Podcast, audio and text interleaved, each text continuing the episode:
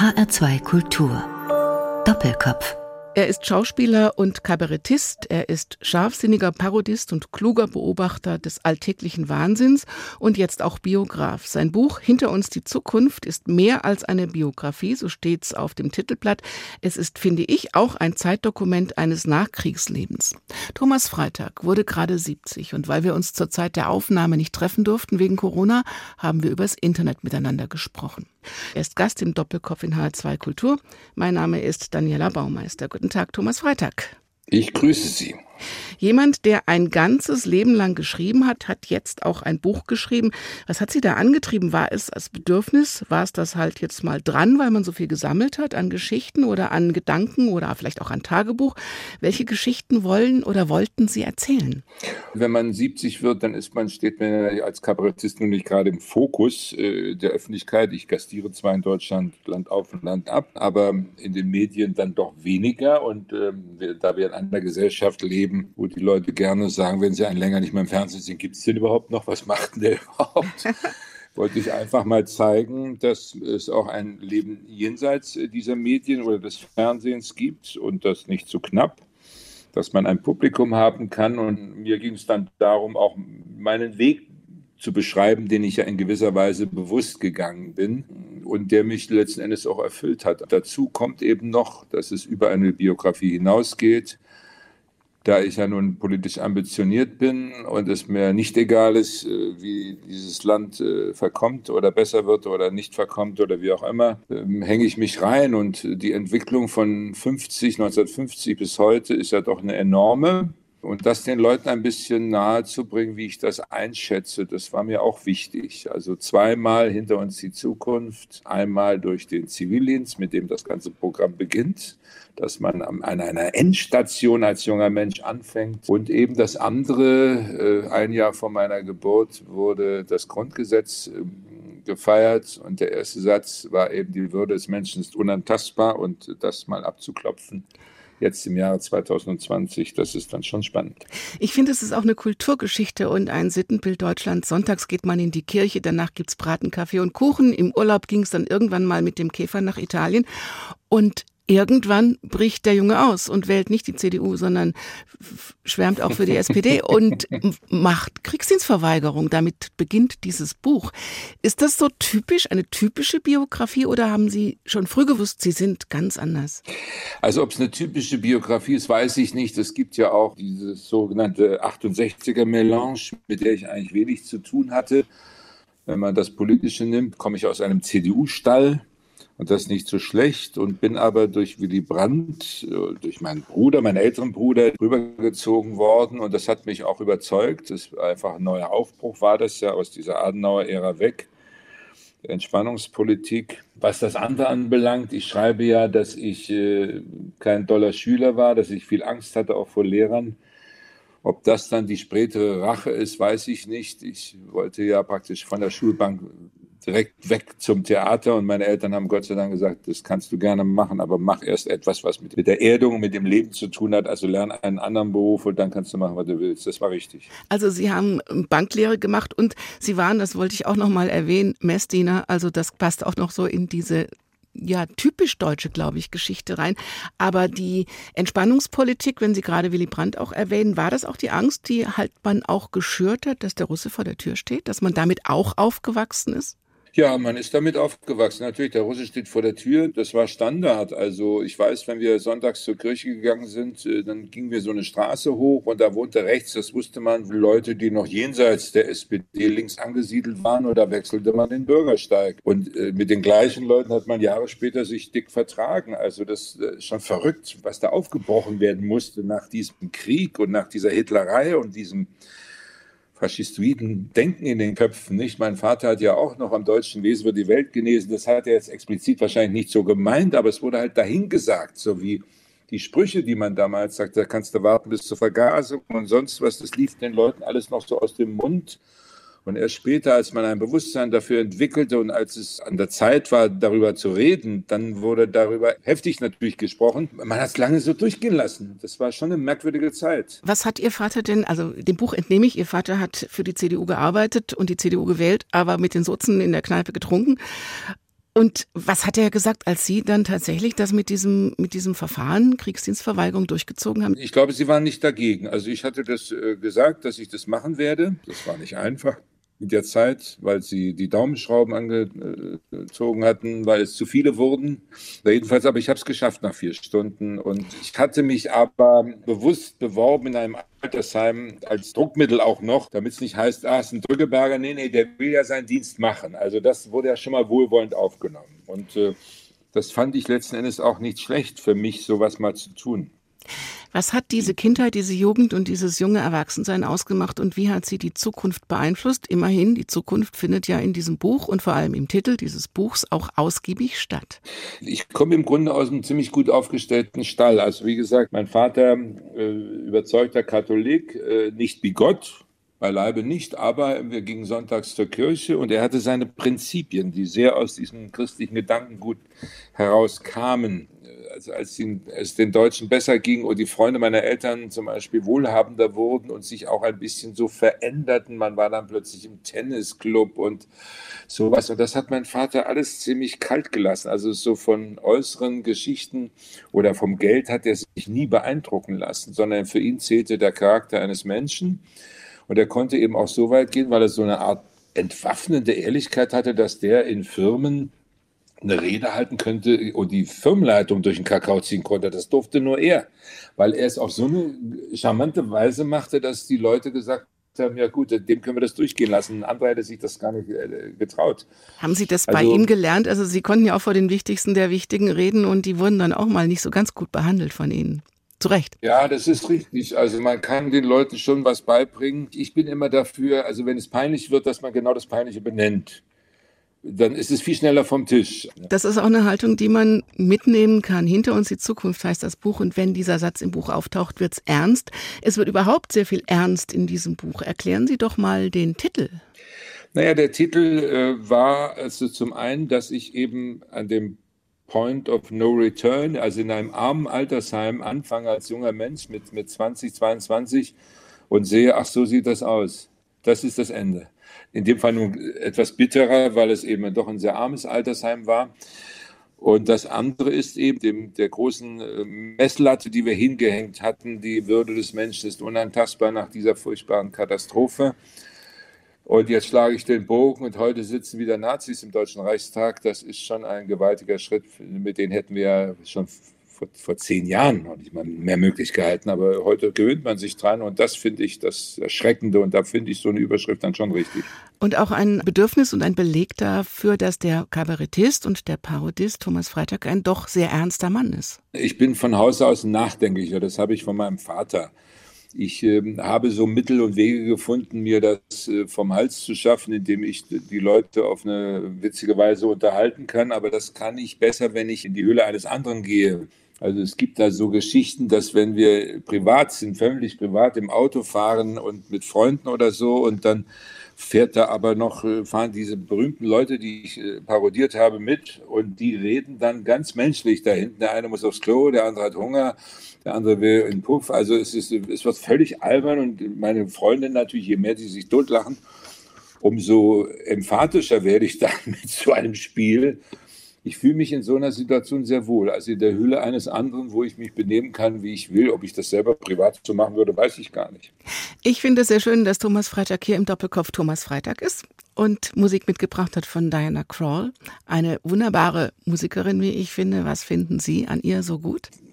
wenn ich gastiere, nun sind die Theater ganz unterschiedlich. Es gibt schöne Häuser, es gibt weniger schöne Häuser ich kann die jetzt nicht neu umbauen, wenn ich komme, aber man kann durch Licht und Musik viel kaschieren. Und vor allem, wenn die Leute reinkommen, gibt es noch so ganz alte Buden, die spielen dann irgendeine schreckliche Disco-Musik. Das finde ich überhaupt nicht gut. Ich will die Leute ja nicht verschrecken und zudröhnen, sondern es muss so eine, so eine, ja, so eine unaufdringliche, gute Musik sein. Eben und Diana Crawl ist der Garant dafür. Wenn du die im Hintergrund laufen lässt, geht es eigentlich allen gut. Die hören wir jetzt im Doppelkopf in H2 Kultur und uns geht's auch gut. When I look in your eyes, I see the wisdom of the world in your eyes. see the sadness of a thousand. Goodbyes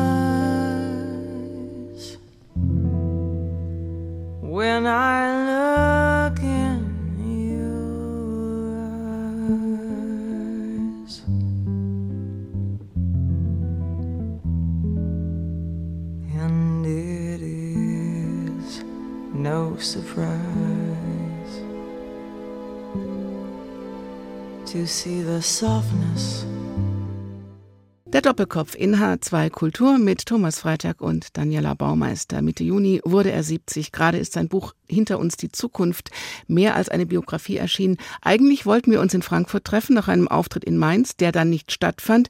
Jetzt sprechen wir durch die Luft per Leitung zwischen Frankfurt und Berlin. Und das hört man auch. Es ist nicht immer ganz so klar, wie wenn er hier im Studio sitzen würde. Und ich fände es eigentlich auch total schön, wenn wir uns gegenüber sitzen würde. Aber es ist trotzdem schön, Thomas Freitag. Aber Frankfurt wäre sicher auch ganz schön gewesen, denn was viele nicht wissen, ja. Thomas Freitag kommt aus Hessen. Ja, ich bin gebürtiger Hesse in Alsfeld, äh, Oberhessen aufgewachsen. Ja, ich fahre immer mal wieder dran vorbei und winke. So Sie, ist das. Sie waren ja, gelaufen, kann man lesen in, in, in dem Buch, sowas wie ein Klassenclown, der ein bisschen davon ablenken wollte, dass er schulisch nicht so ganz hundertprozentig interessiert war. Genau so ist es. Ich bin übrigens nicht alleine. aber, Sie wollten, aber Sie wollten erst Schauspieler werden und sind dann durch mehrere Prüfungen durchgefallen und sind mit dem Kopf durch die Wand dann doch auf der, den Brettern, die die Welt bedeuten, gelandet mit Richard III. Das war ganz am Anfang. Und das ist ja nur wirklich was naja, Ernstes. Shakespeare. Da habe ich ja meine Anfänge am Theater in Gießen. Da haben wir zum 14 Personen haben wir Richard III. gespielt. Also äh, das heißt, außer dem Hauptdarsteller haben wir alle mehr, viele Rollen gehabt. Und ich war ja nun auch Anfänger. Ich habe dann halt mehrere Wurzeln, so nennt man das am Theater, Earls, Grace und Lords die jeweils mit ein oder anderthalb Sätzchen über die Bühne rennen und dann wieder abgehen, war ich daran beteiligt. Ja klar, ich hatte allerdings ein bisschen das, die Unruhe, weil ich machte im Theaterstudio dort in der Zigarrenfabrik in Gießen, machte ich mein ersten abendfüllendes Soloprogramm und es war sehr erfolgreich. Und das aber auseinanderzuhalten, dass das eine eben das Kabarett war und das andere Theater ist, da hatte ich noch ein bisschen Mühe mit.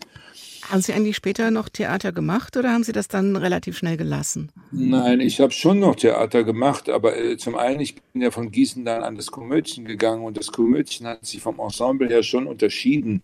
Das waren Miniaturen, das waren kleine, so Art kleine Kammerspiele.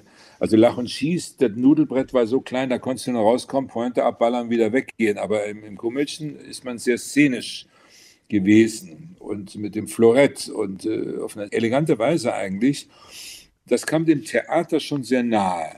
War denn das Komödien auch so die erste große Adelung? Ich meine, Kai und Lore Lorenz, die waren ja schon im Olymp zu der Zeit. Ja, das war mir damals gar nicht bewusst. Ich habe den alten Herrn genötigt, der kam dreimal nach Gießen. Ich war mir nämlich nicht sicher. Ich kam ja vom Renitenztheater in Stuttgart, das war ja Kabarett und äh, war glücklich, endlich in Gießen zu sein. Und dann kommt der, der Lorenz, äh, will mich da weg, nachdem er das Soloprogramm gesehen hatte von mir. Ansicht eines Trittbrettfahrers hieß das. Und äh, da dachte ich, mein Gott, jetzt, äh, ich komme doch gerade vom Kabarett, ich will doch jetzt eigentlich, also ich war sehr verunsichert und war mir aber auch über die Dimension des Komödiens überhaupt nicht so richtig im Klaren. Jedenfalls habe ich den genötigt und er kam dreimal und irgendwann rief er entnervt an, jetzt müssen Sie mal nach Düsseldorf kommen. Und dann sagte ich, nö, wenn dann überhaupt nur zur Hälfte. Ja, wo denn da? Ja, was weiß ich, Limburg? Ja, aber wo? War ziemlich ungehalten eigentlich. So, da ist doch ein Dom. Ja, und? Da sag ich, na gut, Sonntag 17 Uhr vom Dom. Und dann habe ich auf den Stufen des Limburger Doms, der später noch einen ganz besonderen Ruhm bekommen sollte, Ja, ja, da habe ich meinen Vertrag mit dem Düsseldorfer Komödien unterschrieben. Da könnte man ja fast, fast sagen, mit Gottes Segen. Mit Gottes Segen, ja. Wobei, ja, großzügig der Segen, ne? gerade in Limburg.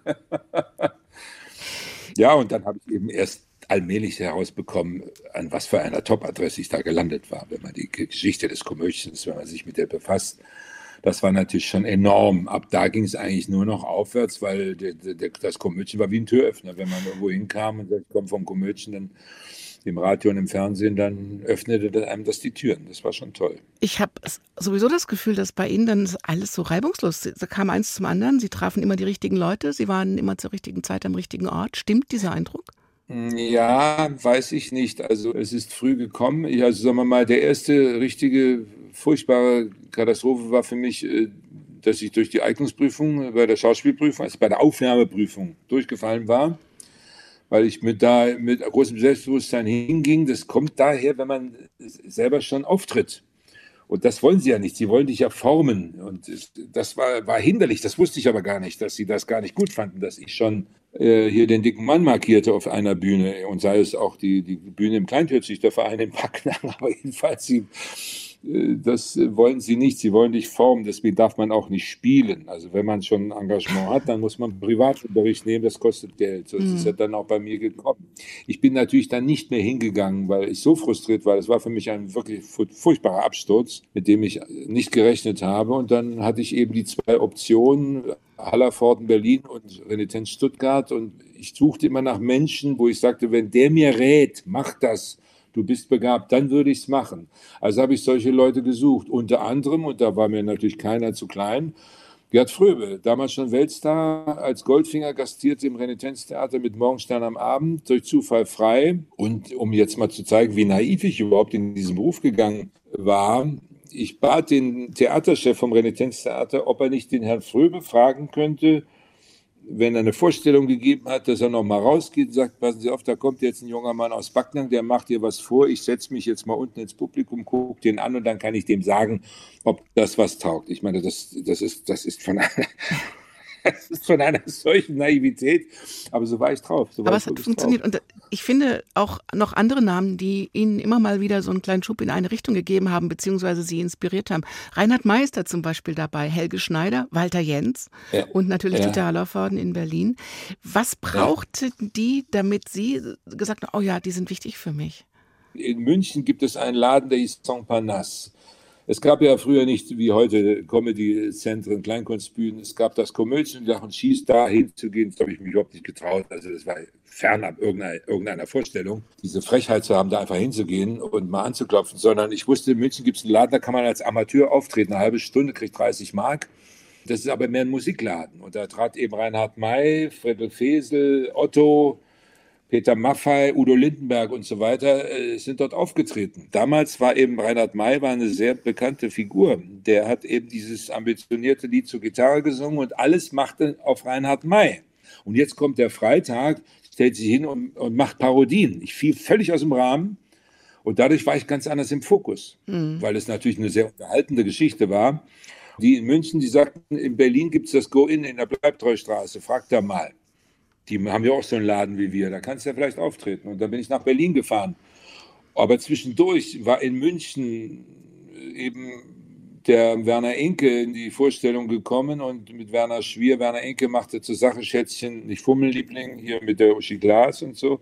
Und der sagte in der Garderobe, geh bloß nicht auf die Schauspielschule, äh, die machen dich nur kaputt, du bist super, bleibst so wie du bist. Und ich sagte, nee, nee, das geht gar nicht, ich muss auf eine Schauspielschule. Also ich, das, darauf wollte ich mich gar nicht einlassen und was ich kann, weiß ich ja, aber ich will ja etwas lernen, was ich nicht kann.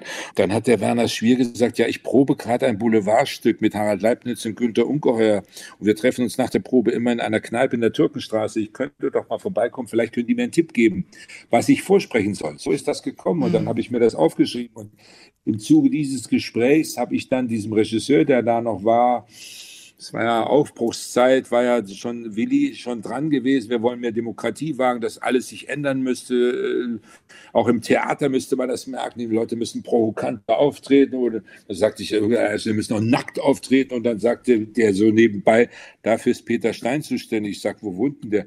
Der Berlin-Schaubühne. Also da kann man sehen, wie naiv ich war. Und da habe ich mir vorgenommen, gut, Peter Stein, den sollte ich vielleicht auch mal treffen. Also von dieser Naivität gezeichnet fuhr ich da mit meiner Mutter, die musste das Spritgeld bezahlen und ging zu Peter Stein. Und da haben sie mich auflaufen lassen natürlich. und da bin ich zu Hallervorden gegangen, weil ich irgendeinen Erfolg brauchte. Und der sah mich dann im Go-In und sagt, du kannst bei mir anfangen. Der Fröbe hat letzten Endes, um das abzurunden, gesagt, als ich ihn fragte, was soll ich tun, Berlin oder Stuttgart, das wäre zum ersten Mal weg von zu Hause mit 23 oder so. Und er sagte, junger Mann, in dem Beruf müssen Sie viel lernen. In Berlin ist die Nacht schnell rum, fangen Sie mal in Stuttgart an. Vielleicht ist es diese Naivität gewesen, die mich auf so eine Idee kommen lässt, den Fröbel zu bitten. Ja, und ich glaube, das hat mir sehr geholfen, diese Naivität. Aber sie war ehrlich. Musik kommt jetzt von Ingeborg Hallstein, mal was ganz anderes. Im Doppelkopf in H2 Kultur. Wir sprechen mit Thomas Freitag über die Vergangenheit, die Gegenwart und die Zukunft.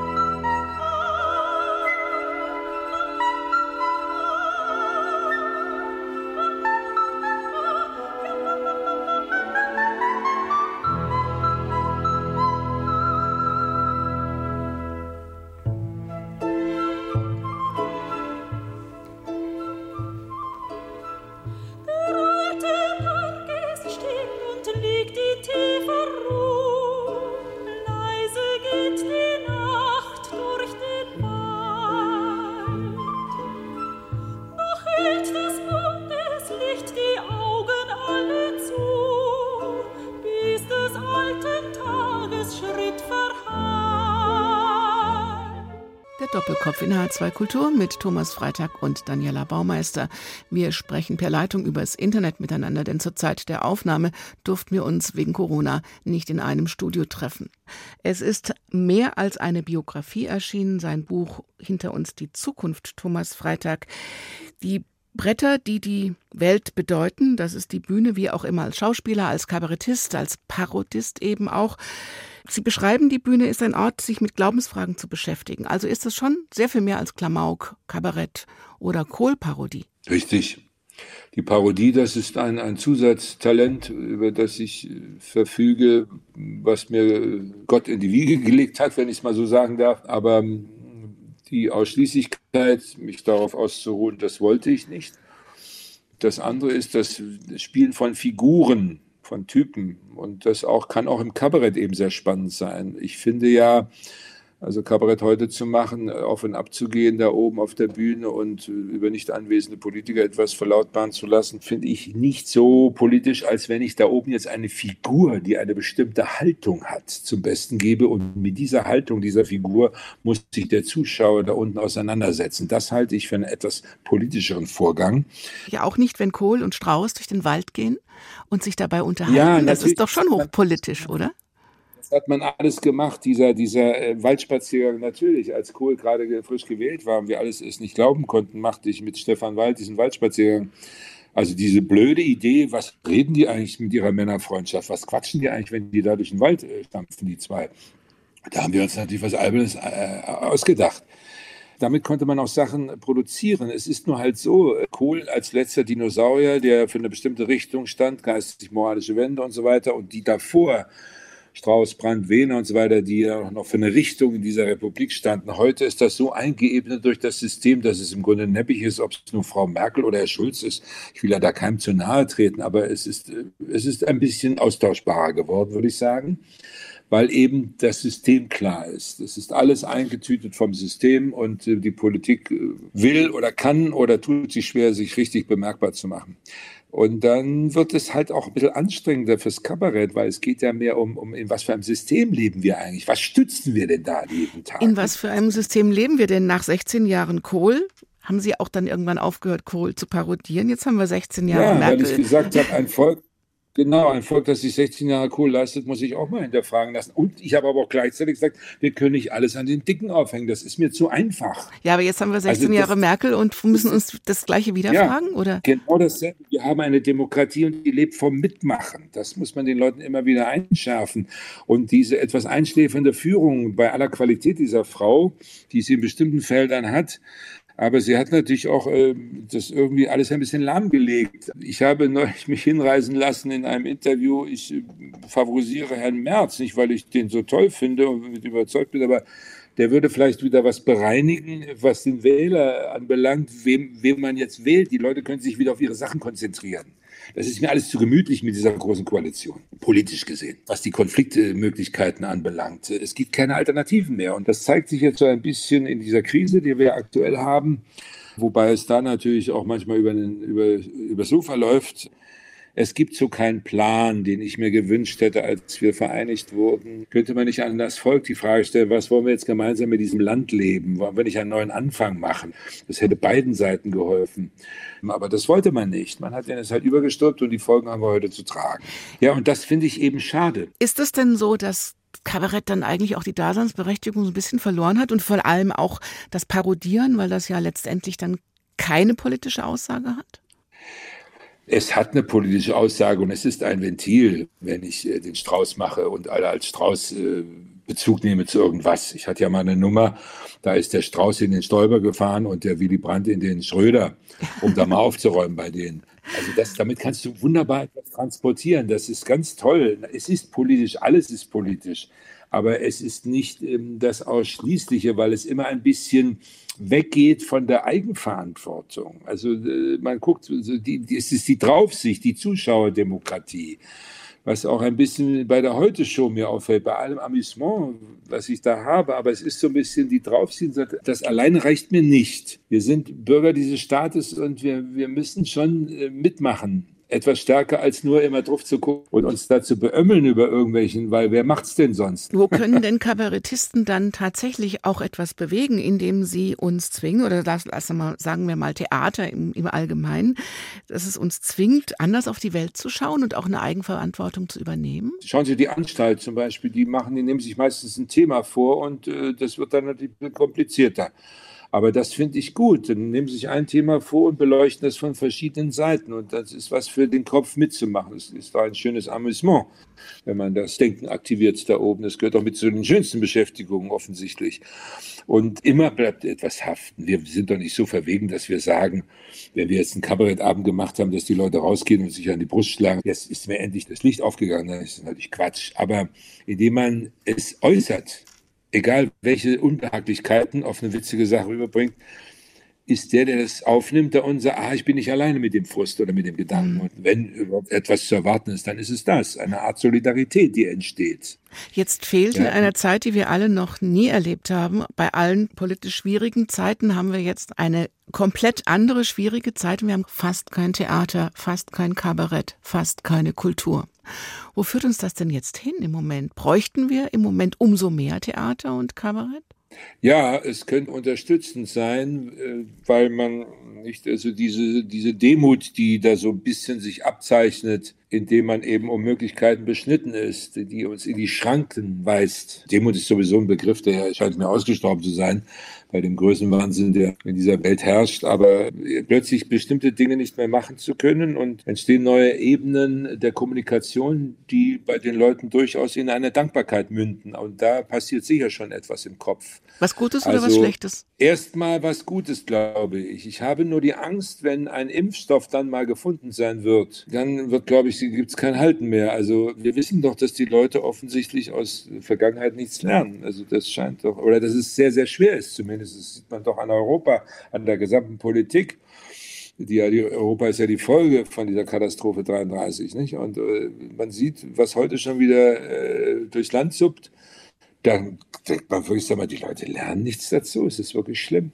Und wir haben einen amerikanischen Präsidenten, den, was ich ja nicht für möglich gehalten hätte, dass es sowas überhaupt gibt. Dahinter steht ein ganzes Land, zumindest ist er gewählt worden. Und das ist äh, erschreckend. Wenn Sie mich also fragen, konkret, ich kann hoffen nur, dass die Leute etwas mitnehmen. Und insofern, jetzt schließt sich der Kreis, wenn wir jetzt spielen dürften, angenommen, jeder hätte irgendwas um sich herum, dass er sich nicht ansteckt, wir würden, sie würden im Kabarett sitzen wie früher eh und je, dann könnte man aus dieser Haltung heraus natürlich heute schon etwas machen und etwas bewirken. Es geht aber nicht es ist zu eng. Selbst wenn Sie ein Theater nur zu einem Drittel besetzen, die Leute gehen dann aufs Klo, da wird es eng, an die Bars wird eng, bei der Garderobe wird es eng. Also es, es, es ist ein Unding. Man kann es nicht machen in den Kabaretttheatern. In unserer Branche ist das das Aus, wirklich das Aus. Es ist furchtbar.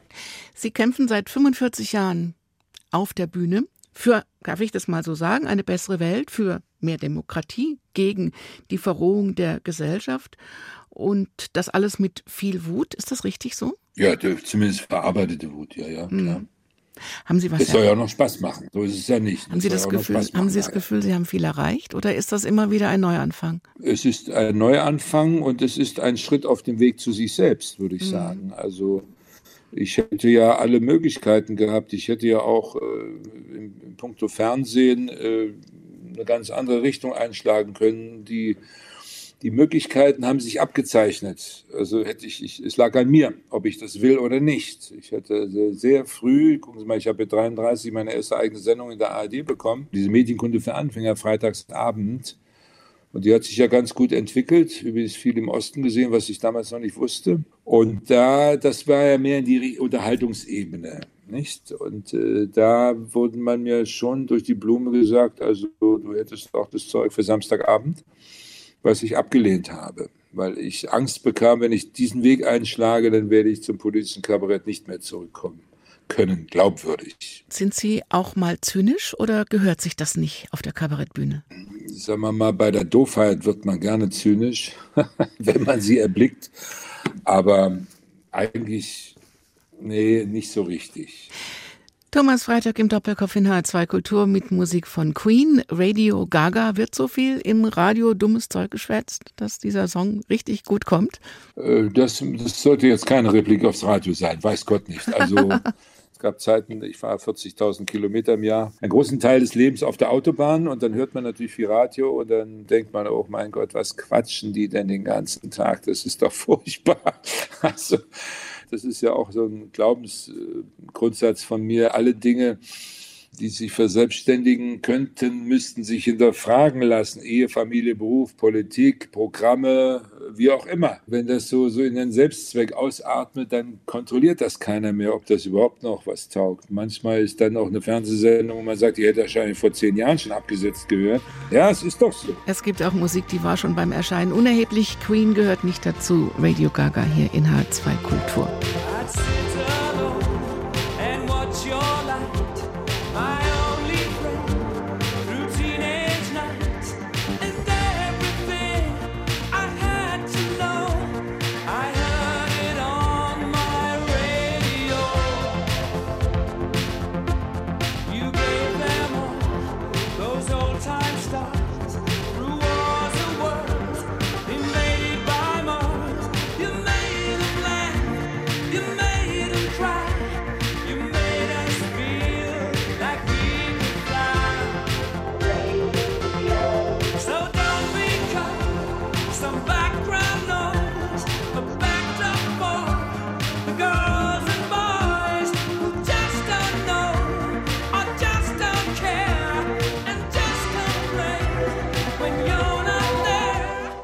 Der Doppelkopf in H2 Kultur heute mit Thomas Freitag und Daniela Baumeister. Er feierte gerade seinen 70. Geburtstag, hat ein Buch geschrieben. Hinter uns die Zukunft ist mehr als eine Biografie.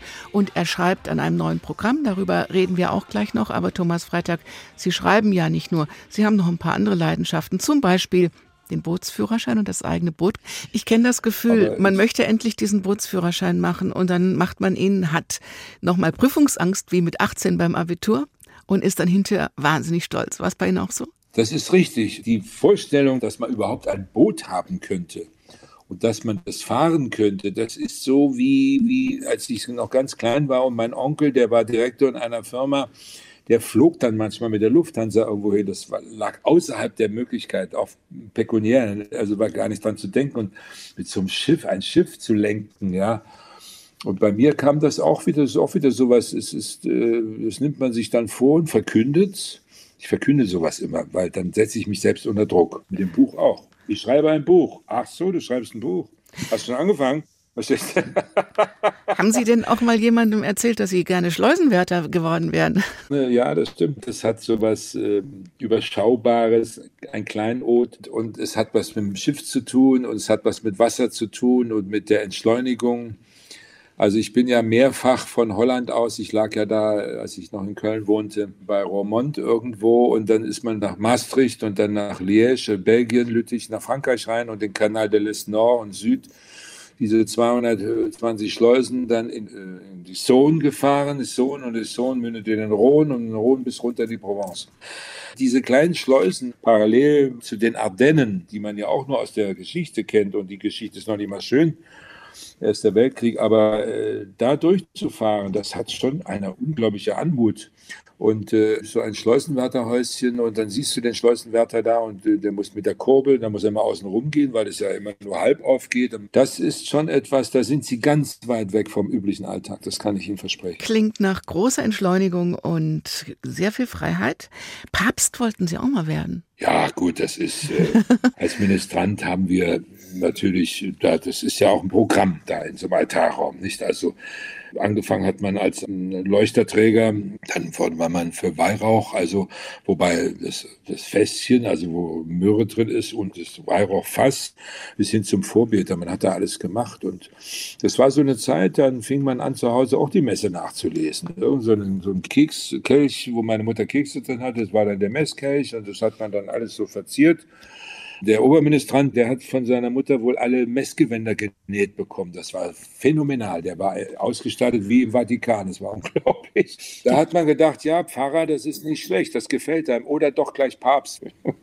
Spielt der Glaube heute Richtig noch eine Rolle und diese Aufwachsen in einer katholischen Familie? Ähm, Heinrich Böll hat ja mal gesagt, einmal katholisch, immer katholisch, man wird das schwer los. Aber ich bin ausgetreten, weil ich mir gesagt habe, ich will den Apparat einfach nicht unterstützen. Und äh, die Geschichte dieses Apparates ist mir eigentlich durch den aktuellen grassierenden radikalen Islam so aufgefallen, dass es letztendlich immer nur um Macht und Unterdrückung geht und die Leute klein halten. Und da habe ich gesagt, die Grundidee ist ja toll, aber das Machtwerkzeug missfällt mir und ich möchte jetzt lieber direkt an die großen Organisationen rantreten, obwohl das auch schwer fällt, nicht? Also ich soll für den Jemen spenden und weiß doch, dass wir die Saudis mit Waffen verlief.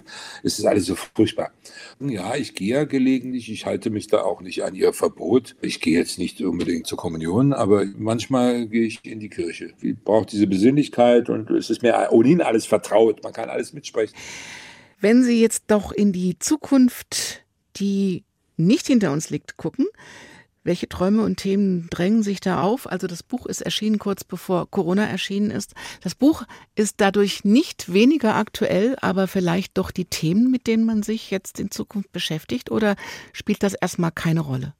Na, ich glaube, der Grundtenor ist der gleiche. Ich beschreibe meine Volksschule und dass dieses Gebäude zur Hälfte noch Flüchtlingsheim war. Da fange ich zum ersten Mal an, das Thema aufzunehmen. Und wir wussten damals nicht, was sind das für Menschen. In dem Begriff Flüchtlinge, das hatte nur so, so einen Geschmack, ein Geschmäckle. Im Schwäbischen war das ja. Und der Schwabe ist ja da sowieso ein bisschen anders aufgestellt, da im pietistischen Schwabenland. Da hat man also den Bogen zu heute, nicht? Also 50 Jahre später oder 60 Jahre später. Es gibt immer noch Flüchtlinge auf der Welt und das nicht zu knapp. Also wenn die Leute sich nicht bereit sind, sich kennenzulernen, dann sind die krudesten Gedanken im Kopf über den anderen. Das ist halt so. Wir haben immer festgestellt, wir haben den Italiener dann kennengelernt. Oh, das ist doch kein Itaka, kein Spaghettifresser oder sonst was. Kein Mensch würde das heute sagen. Man geht zum Italiener. Wir das haben aber gelernt, auch wie man Nudeln kocht durch die Gastarbeiter. Das ist ja nun auch. Aber wichtig. ja, aber ja, natürlich. Also ohne, das ist, das ist wirklich die größte Leistung. Das ist das Spaghetti Wobei es immer äh, eine Grundsatzfrage ist, was war zuerst da, das Spätzle oder das Spaghetti? Und ich glaube, dass das Spätzle zuerst, äh, zuerst da war. Ich glaube das und dass das der restriktiven Maßnahmen der Kehrwoche im Schwäbischen eines Tages ich gesagt habe, es reicht mir, und ist abgehauen und über die Alpen gegangen und dort äh, den langen Weg derart verschlankt als Spaghetti auf der italienischen Seite wieder rausgekommen. Sie schreiben auch über Momente des Glücks. Welche sind das für Sie? Ganz kurze Momente, aber das ist auf dem Wasser natürlich oder eine, eine Musik erleben. Also ich äh, war neulich im, im Rosenkavalier hier in der Lindenoper und ich weiß genau, wenn jetzt gleich die Stelle kommt, dann äh, können Sie mich äh, sich berühren lassen, finde ich sowieso, wenn das gut gelingt und das auch auf Gegenliebe stößt, auf, auf Verständnis, auf Aufnahme stößt, dann finde ich das auch ein Glücksmoment. Also und die helfen einem dann wieder, das Miese und das Blöde und das Doofe zu überstehen. Sind Sie grundsätzlich glücklich? Ich bin im Grundsatz bin ich eigentlich glücklich, ja. Dass ich natürlich nicht ständig äh, Lieder singe durch den Tag laufe, ist klar. Und ich streite mich hier auch zu Hause oft und so weiter. Und, und ich fluche auch mal, was man nicht so machen sollte, aber ich fluche halt dann doch, weil mir irgendwas misslingt. Aber wenn ich auf mich drauf schaue, äh, dann bin ich dankbar und glücklich, solange ich, wenn ich gesund bin. Und ich bin im Moment noch gesund und sage mir, nein, es geht ja gut. Du musst nicht darben, du kennst tolle Menschen, du hast einen tollen Beruf, du kannst so viel unternehmen hier. Ich fühle mich hier sehr wohl, wo ich hier lebe und dann auf dem Wasser sein und habe lieben Menschen um mich. Also mir geht es eigentlich sehr gut. Wenn es um nichts ginge, hätte ich mir die letzten 50 Jahre nicht so viel Mühe gemacht, den Finger in all die Wunden zu legen, die uns das Leben schwer macht. Welche sind das im Moment? Oder wollen wir uns einfach nur noch auf die guten Momente konzentrieren? Das ist nämlich der Schlusssatz Ihres nein, Buchs. Nein, nein, nein, das ist es nicht. Also ich werde mich nicht zurücklehnen und sagen, ich habe ja alles gesagt, Schuld, wenn du es nicht merkst. Das ist Quatsch. Man muss sich immer wieder neu einbringen. Man wird nur ein bisschen gelassener insgesamt. Ja, und ich äh, habe auch nicht Lust, mir jeden Dreck reinzuziehen. Ich weiß ja, dass es ihn gibt und es belastet mich, dass es ihn überhaupt gibt. Aber ich suche mir die Felder aus, wo ich mich explizit aufrege. Ansonsten äh, kann ich mich schon ganz schön aufregen. Und am meisten rege ich mich halt auf über das Unvermögen des Menschen, Dinge zu begreifen. Er hat es doch schon mal falsch gemacht. Warum macht er es jetzt wieder falsch? Sie haben ein neues Programm in Arbeit. Sie hoffen, dass es irgendwie weitergeht, auch in kleinen Kabarett. Theatern.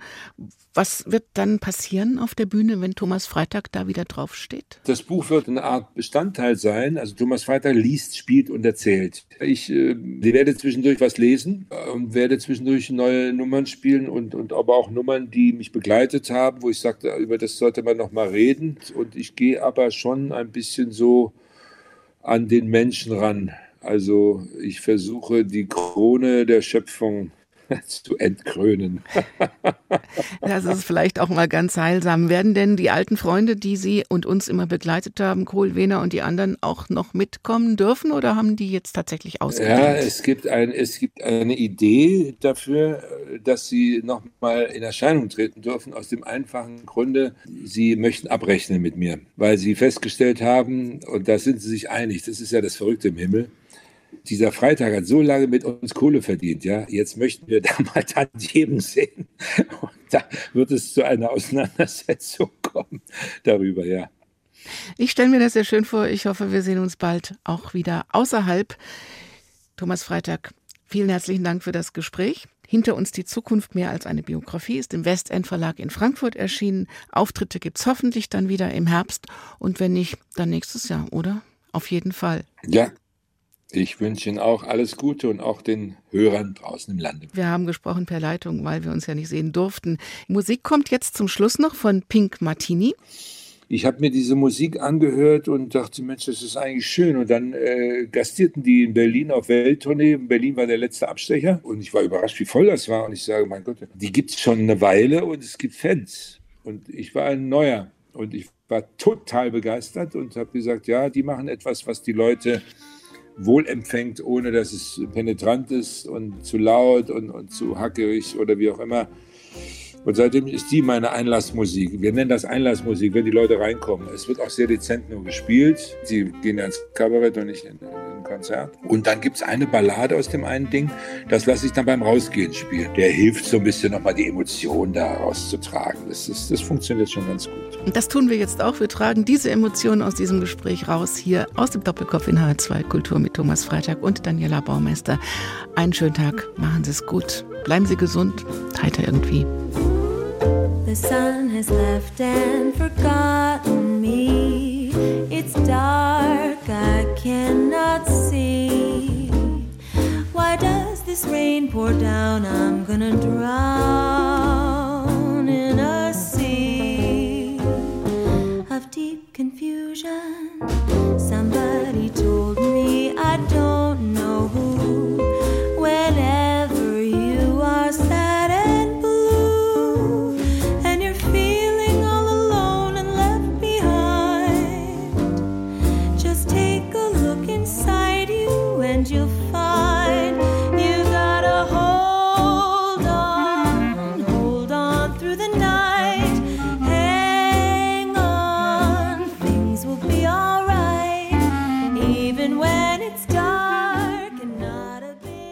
Das war HR2 Kultur Doppelkopf. Aus urheberrechtlichen Gründen müssen wir Musiktitel in unserem Podcast-Angebot ausblenden. Weitere Sendungen, die Sie jederzeit hören können, finden Sie auf hr2.de.